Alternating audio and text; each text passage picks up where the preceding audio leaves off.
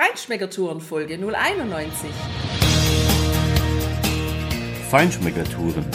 Der Reise- und Genuss-Podcast für Menschen mit anspruchsvollem Geschmack von Bettina Fischer und Burkhard Siebert. Hier lernst du außergewöhnliche Food- und Feinkostadressen, Weine und Restaurants kennen. Begleite uns und lass dich von kulinarischen Highlights inspirieren. Hola, bon dia. Heute tauchen wir ein ins Rioja Alavesa. Wir fahren mit dir nach La Guardia, eine wunderschöne Stadt, die komplett autofrei ist. Und warum das so ist, das hörst du nachher in unserer Folge. Wir erzählen dir von einem Weingut, das eine Architektur hat, die an das kantabrische Gebirge angelehnt ist. Wir erzählen dir vor allem von einem gigantischen Mittagsmenü, was wir bei einem Fest in La Guardia genossen haben und von einem Weingut, das ein Luxushotel dabei hat, was auch wieder eine Architektur besitzt, was völlig abgefahren und total schön ist. Aber hör einfach jetzt rein, wenn wir mit dir von der Autobahn abfahren und richtig ins Rioja Alavesa eintauchen. Eintauchen kannst du da wirklich richtig gut.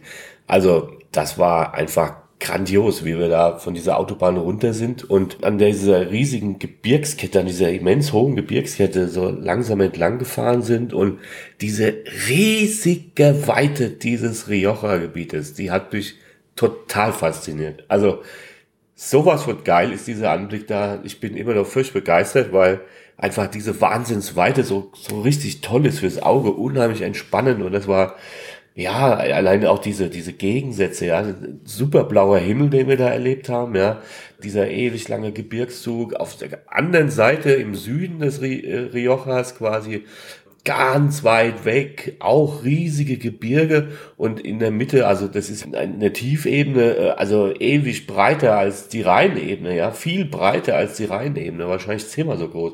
Die Dimensionen haben mich total an Südafrika erinnert, also hätte ich nie erwartet, in in Europa solch gigantische Dimensionen anzutreffen. Und ja, vor allem natürlich auch Weinreben, soweit das Auge reicht. Natürlich, das Rioja ist sehr bekannt, ist eines der bekanntesten Weingebiete der Welt überhaupt und in Spanien natürlich. Und dieses Gebiet ist eben in drei Regionen nochmal unterteilt.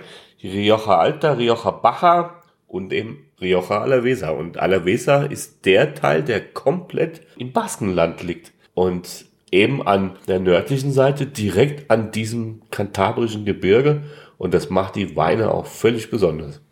Ja, und nicht nur die Weine, sondern auch die Landschaft tatsächlich. Also gerade so abgefahren von der Autobahn findet man, sieht man noch so die großen Rebflächen, wo wirklich viele Hektar aneinander gepflanzt sind. Aber je näher man dann an die Regionshauptstadt La Guardia ranfährt, umso kleiner werden die Rebflächen, umso ja zerstückelter kann man auch sagen, werden die Rebflächen. Also man kann sich so ein bisschen vorstellen wie so ein Flickenteppich, wie so eine Patchwork-Decke. Also wirklich ja. überall, wo es noch ein Stückchen Platz gab, wurden da Reben gepflanzt und zwar kreuz und quer. Manchmal ist so ein bisschen rund, dann eher länglich wie so ein Ei. Also auch von den, den Formen wirklich überall, wo es Platz gibt und auch ähm, dann von den Höhenunterschieden, weil es ist ja schon eine, eine bergige, aber eher eine naja, nicht so eine hochbergige, so eine hügelige, ja, aber dann doch auch wieder höhere Hügel. Also ich weiß gar nicht richtig, wie ich es beschreiben soll. Es ist so total was anderes, was ich bisher gesehen habe. Aber auch durch das, dass da die Reben so sich einfügen in die Landschaft und aber auch von ihrem Blätterwerk her ein anderes Grün haben als die Pflanzen, die da sonst so wachsen, ist es auch von den abwechslungsreichen Farben her unheimlich schön, gerade auch so im, im Frühsommer, als wir dort waren, so dieses Farbspiel zu sehen, dieses satte, so dieser Drang zu wachsen und, und in vollem Saft zu stehen. Also so habe ich die Region erlebt. Das war total schön. Und so wie eben diese Rebflächen durcheinander und querbeet bunt da sind. Genauso bietet sich auch die, ja, die Vielfalt bei den Kellereien. Da gibt es eben kleine, kleine Familienwinzer und riesengroße Kellereien, ja, also die, keine Ahnung, 200, 250 Hektar Rebfläche haben, also das sind riesen Schlappen, ja. Das ist da keine Besonderheit im Rioja. Ich meine, das Rioja ist ja eigentlich groß geworden, als irgendwann mal in Bordeaux 1800 irgendwann die Reblaus tobte und die hatten keine Weine mehr und äh, keine Reben mehr und dann hat man dort die Weine so angebaut und den Bordeaux-Style ausgebaut. Ähm, da kommen wir aber später noch in späteren Folgen dazu. Ähm, und deshalb hast du hier natürlich einfach diese riesigen Kellereien auch, die aber auch gute Weine machen. Äh, das ist gar nicht die Frage. Und du hast diese kleinen und ja, bei den Allein in La Guardia, 11.500 Hektar Rebfläche, über 60 Kellereien in dieser kleinen Stadt. Das ist zwar die Hauptstadt, aber die hat gerade mal 2.500 Einwohner. Also wenn man das teilt durch 60 Kellereien, das ist ein gutes Pro-Kopf-Ergebnis, würde ich mal sagen.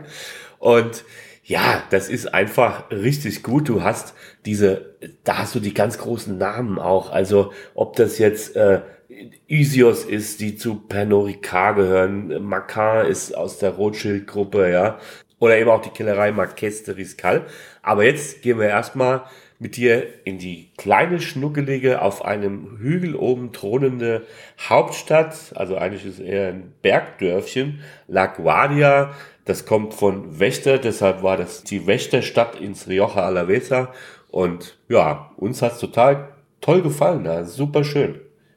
Schon bei der Anfahrt, also ganz stolz thront diese Stadt auf dem Berg und die ist auch heute noch umgeben, komplett mit der Mauer. Also ist ein ganz befestigter Ort, der auch komplett autofrei ist. Also man parkt außen an der Stadtmauer entlang gibt's lauter Parkplätze und da gibt's auch schöne Aussichtsplattformen, wo auch die Spanier oder Basken sich auch treffen, da miteinander quatschen, auch ein Weinchen dabei haben und die Aussicht genießen. Und genau das haben wir auch gemacht. Also früher war ja diese Stadt so ein Spähpunkt, um nach den Feinden Ausschau zu halten. Heute ist es eher ein Ausblickspunkt, um diese gigantischen Bilder, diese Weite, diese grünen Rebflächen einfach auf die Augen wirken zu lassen. Diese Freiheit finde ich auch, die man da so empfindet, wenn man diesen Blick hat und dann dieser warme Wind,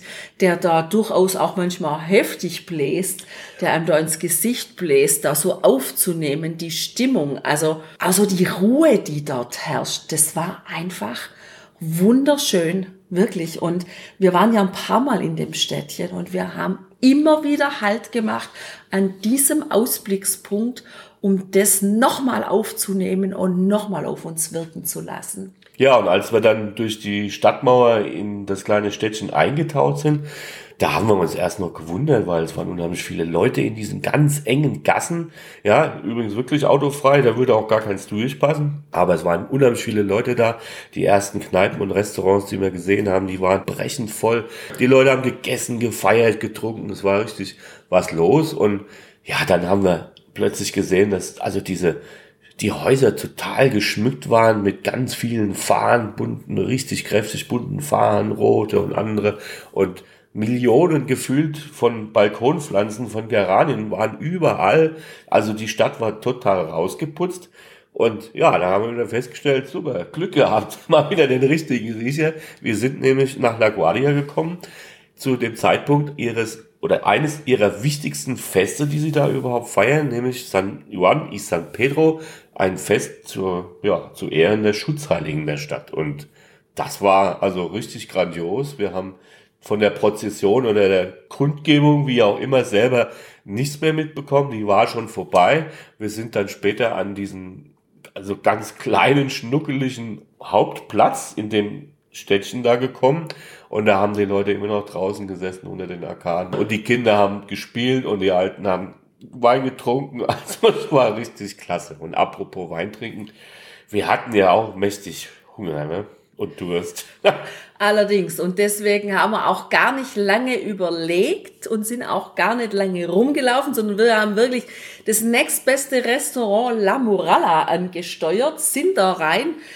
Da war auch gefühlt alles proppenvoll. Wir haben aber trotzdem den jungen Mann, den Sohn des Inhabers dann gleich getroffen, der dann auch Englisch konnte und haben ihn angefleht, ob er nicht doch noch ein Plätzchen für uns zum Essen hat. Hat er auch organisiert. Wahrscheinlich hatte er Mitleid mit so zwei hungrigen Touristen und hat uns einen ganz netten Tisch gegeben und es war echt das war auch wieder so ein Glücksgriff. Also das war dann ganz authentische Riojana-Küche, so wie sie bei Muttern zu Hause gekocht wird. Und da standen auch Muttern, also mehrere Mütter in der Küche und haben das Essen zubereitet. Da gab es auch ja gar nicht großartig Auswahl. Es gab zwei Vorspeisen, zwei Hauptgänge und zwei Nachtische und das war's. Und das, was es da aber gab, das war richtig geil. Also, wir haben gestartet erstmal mit einem frischen Salat und einem Teller Gemüse. Da waren Bohnen drauf und Karotten und äh, Selleriewürfel waren da drauf. Ja, ganz einfach zubereitet, aber richtig gut. Und dann kamen die roten süßlichen Paprika in Olivenöl, so wie es die einfach im Baskenland gibt. Und das ist was, was ich von da mitgenommen habe.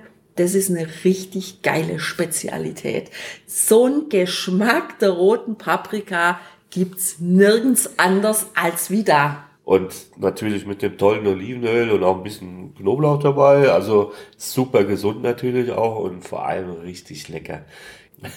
also das war wirklich richtig urig, weil dann kam, ich weiß nicht, ob es eine Schwester war von dem jungen Mann äh, oder auch aus der Familie oder irgendeine Bedienung, keine Ahnung, die kam dann mit einer riesigen Glasschüssel und hatte erstmal ein Flaggen von den Patatas Riojanas auf den Teller geleert. Und zwar richtig ordentlich. Und so ordentlich, wie die drauf geleert hat, so ordentlich hat es auch geschmeckt. Ich hatte das bestellt.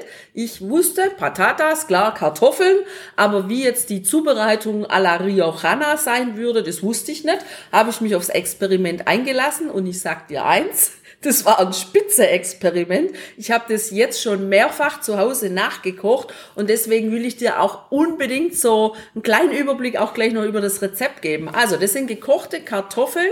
Die werden gekocht in Würfel, in grobe, große Würfel geschnitten mit einer Zwiebel oder mehreren Zwiebeln, mit Knoblauchzehen und vor allem mit Würfeln einer Chorizo-Wurst. Und da ist das Geheimnis des Essens. Je besser die Chorizo-Wurst, umso besser schmecken die Kartoffeln nachher, weil dieses Fett und dieses, dieser Geschmacksträger der Wurst, der verbindet sich mit der Brühe, die da angegossen wird und dem Olivenöl und das gibt einfach den Geschmack. Also, wenn du das nachkochen willst, dann kauf die beste Chorizo, die du kriegen kannst, weil damit entscheidet sich, wie dein Essen nachher schmeckt. Das war richtig grandios, so einfach, aber das war überhaupt die Überschrift über diesem Menü. Das war richtig einfach, aber es war einfach feinschmecken heißt reinschmecken. Das haben wir da wieder mal live erleben können, das war richtig gut. Eine Spezialität auch in Spanien oder auch da ist, ja, wir haben ja da mittags gegessen, also es war jetzt schon ein bisschen später, wahrscheinlich irgendwie so gegen drei oder so. Äh, es war der 29. Juni, wenn ich mich recht entsinne. Es war richtig warm, also eher heiß, kann man schon sagen. Ja, da sind die Spanier echt clever. Ne? Die kühlen dann halt auch ihren Roten mal ganz gerne ein. Wir haben eine Flasche Rotwein bekommen, einen Jungen, auch mit wenig Tannin und der war halt einfach, der war richtig kalt und ja, den mischen die Spanier dann gerne mittags auch so, tagsüber mit Zitronenlimonade. So, ich bin ja eigentlich der Purist. Mischgetränke oder Cocktails ist überhaupt nicht mein Ding. Ich will eine klare Linie haben, ich will eins. Und das war aber genau wie ein Radler, das ist doch das äußerste der Gefühle, was ich äh, vielleicht mir zu mir nehme, ansonsten trinke ich mein Bier immer pur.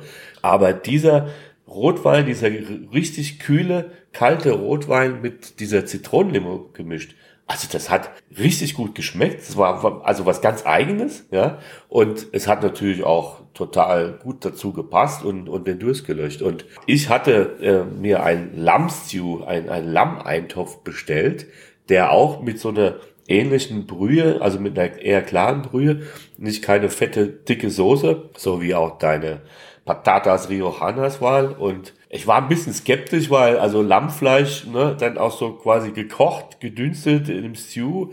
ob das so toll kommt. Also da war ich mir nicht sicher, aber ich gedacht, komm, scheiß drauf, das machst du jetzt. Und ich war richtig begeistert. Also das hat total toll geschmeckt.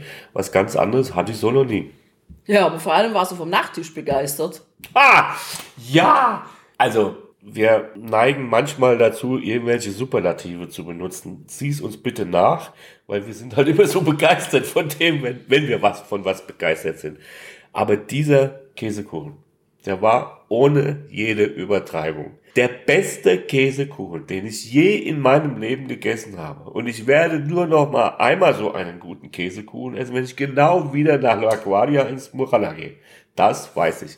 Der war so gigantisch gut, schon in der Konsistenz, in der Textur, so fluffig leicht, ja. Trotzdem sehr angenehm, sämig und einfach im Geschmack grandios, ja. Das war, war richtig genial, ja. Aber es gab ja vor dem Nachtisch noch was anderes. Du hattest ja auch noch was mit abgezählten Zutaten. Auch wieder was ganz Puristisches. Schön auf dem Grill gegrilltes Rindersteak und mit Pommes.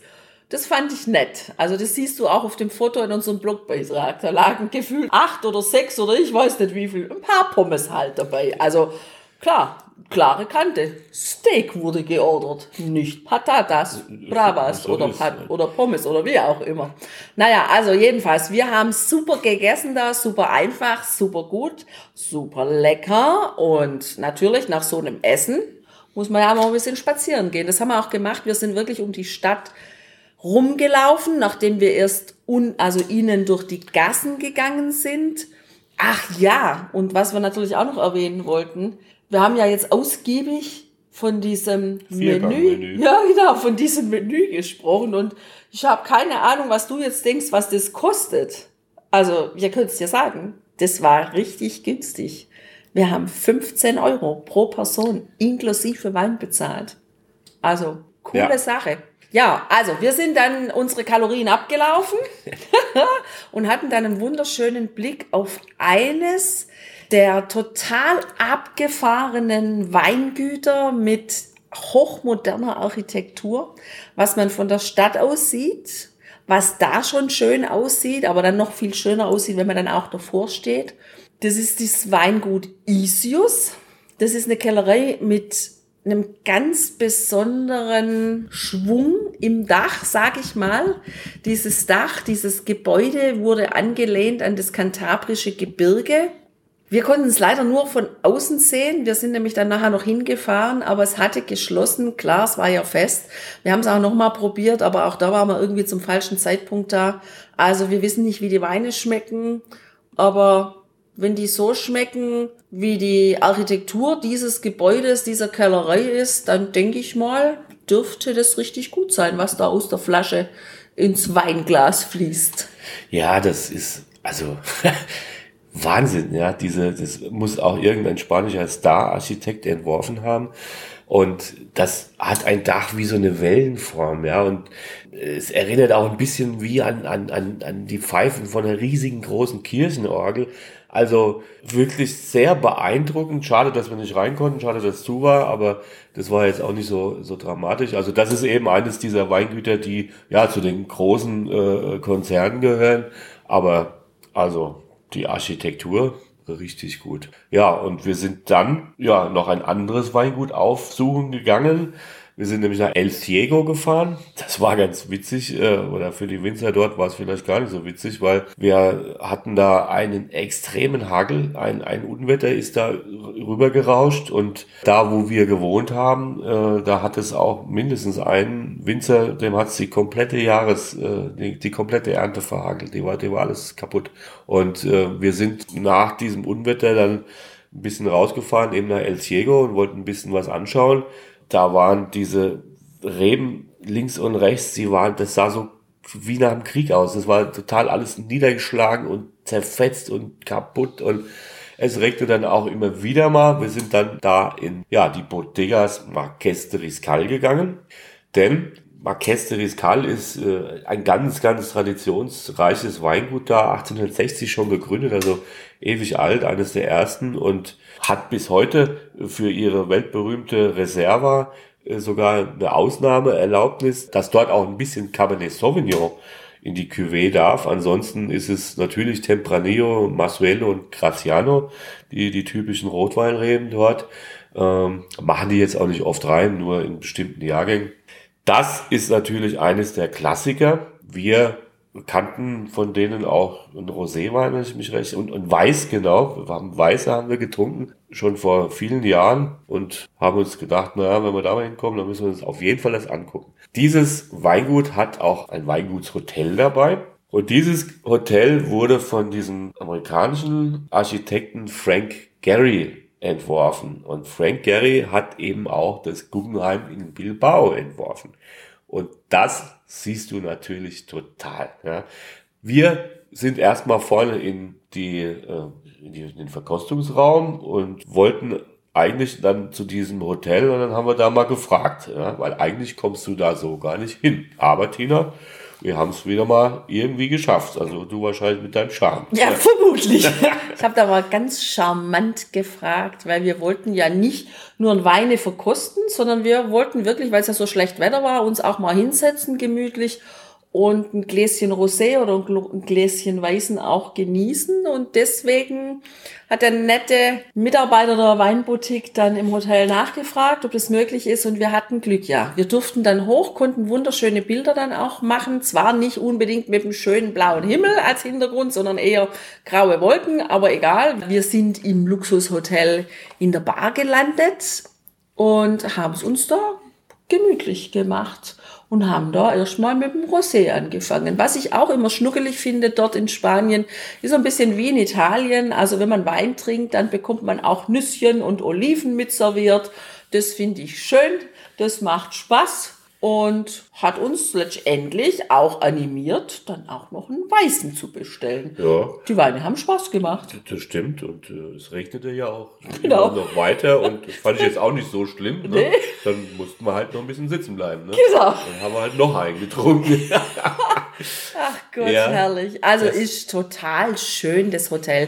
Nicht nur von außen die Architektur, dieses geschwungene Blech in den verschiedenen Farben, so ineinander verschlungen, direkt am Weinberg, wo wirklich dann auch die Leute arbeiten, sondern auch innen drin wirklich hochmodern aufgemacht. Gut, wir haben jetzt die Zimmer nicht gesehen, das haben wir nur im Internet eben die Bilder gesehen, aber ja, und auch der Parkplatz fällt mir ein. Total versteckt. Also das wie so ein ähm, Carport sind die Parkplätze außen gemacht und oben das Dach des Carports, das ist dann auch wieder bepflanzt und fügt sich so in die Landschaft ein, dass die Autos, die da standen, und es waren jetzt nicht gerade die billigsten Schlitten, die wir da gesehen haben, um nicht zu sagen, das waren echt Luxuskarossen, die da standen, ja, die sind dann versteckt. Also echt coole Sache. Wenn du dort bist, solltest du, finde ich, auf jeden Fall mal bei Marquès de Riscal vorbeischauen und dir mal vielleicht ja auch ein Weinchen schmecken lassen. Wir können dir nur wünschen, dass du dann besseres Wetter hast. Du kannst ja trotzdem auch lange in der Bar verweilen und die Weine genießen, weil allein der Aufgang zu diesem Hotel ist schon so sagenhaft. Da ist Lavendel angepflanzt. Das sind riesengroße Büsche. Also wirklich riesengroß, ja. Die, die wuchern richtig in diesen Aufgang, in dieser Auffahrt und Aufgang hinein und dann haben wir uns schon gewundert, wie wir den Fußweg da hochgelaufen sind. Was ist das Grüne da, ja? Da wächst Rosmarin wie Unkraut. Das ist unglaublich. Das ist alles voll, ja. Wenn diese Küche hier mal als Rosmarin kauft, ja, das, das kann nicht sein, ja. Die brauchen ja nur vor die Tür zu gehen. Also, so herrlich mediterran, wunderschön gelegen, total entspannt. Und wenn du mal in der Gegend bist, dann schau mal da wirklich rein. Nutz vielleicht den Trick, den wir auch angewandt haben. Dann kannst du einfach ein bisschen mehr genießen, als vielleicht nur vorne in der trotzdem sehr schön gemachten Verkostungsareal. Und dieser wirklich, also, ja, super futuristischen, aber unheimlich interessanten Architektur dieses Hotels, ja, wir haben natürlich noch viele Weingüter gefunden, aber auch eines, was architektonisch auch sehr besonders ist. Ja, auf der Fahrt nach La Guardia kommt man vorbei in Samaniego, einem Ort. Und da ist direkt an der Straße gelegen, rechter Hand, auf einmal erscheint da so ein Glaskubus mit so einem Edelstahldach wo außen dran steht bei Gori. Das sieht erst gar nicht aus wie eine Weinkellerei. Also ich hatte überhaupt nicht den Eindruck. Also es ist einerseits total futuristisch und andererseits aber auch wieder so, so unscheinbar. Gar nicht so wie eine klassische Kellerei und die zeigt sich eben auch erst, wenn man wirklich parkt mit dem Auto, wenn man diese Glastür aufmacht, wenn man eintritt in diesen verglasten Raum und wenn man dann die paar Meter durch den Raum geht, auf der anderen Seite durch diese Glasscheiben blickt und diesen grandiosen Blick über die Weinhänge des Alavesa genießt. Wir haben das große Glück gehabt, diese Kellerei besuchen zu können. Es gibt dort einen Marketingmanager, der Deutsch spricht. Das ist der Matthias Lange. Mit dem haben wir eine Kellereibesichtigung gemacht. Er hat uns über die Weine erzählt, über die Philosophie der Kellerei, die völlig anders ist als alles, was wir kennen. Wir haben die Weine dort verkostet und wie dieses Erlebnis war, das hörst du in einer der nächsten Folgen, weil das gibt eine ganz klar extra Folge. Das müssen wir dir unbedingt erzählen. Was wir aber noch in Vorbereitung jetzt auf diese Podcast-Folge und auch auf unseren Blogbeitrag gefunden haben, war eine ganz schöne Seite im Internet mit wirklich guten Informationen für dich über die Region des Rioja Alavesa und diesen Link, den packen wir dir auch in unsere Show Notes und auch auf unsere Blogseite.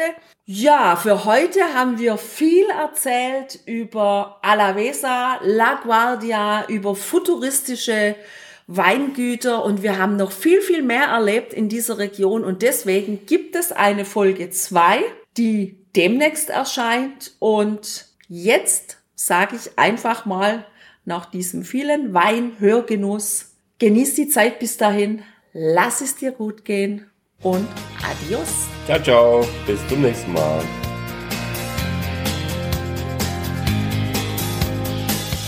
Hier endet dein Genusserlebnis noch lange nicht.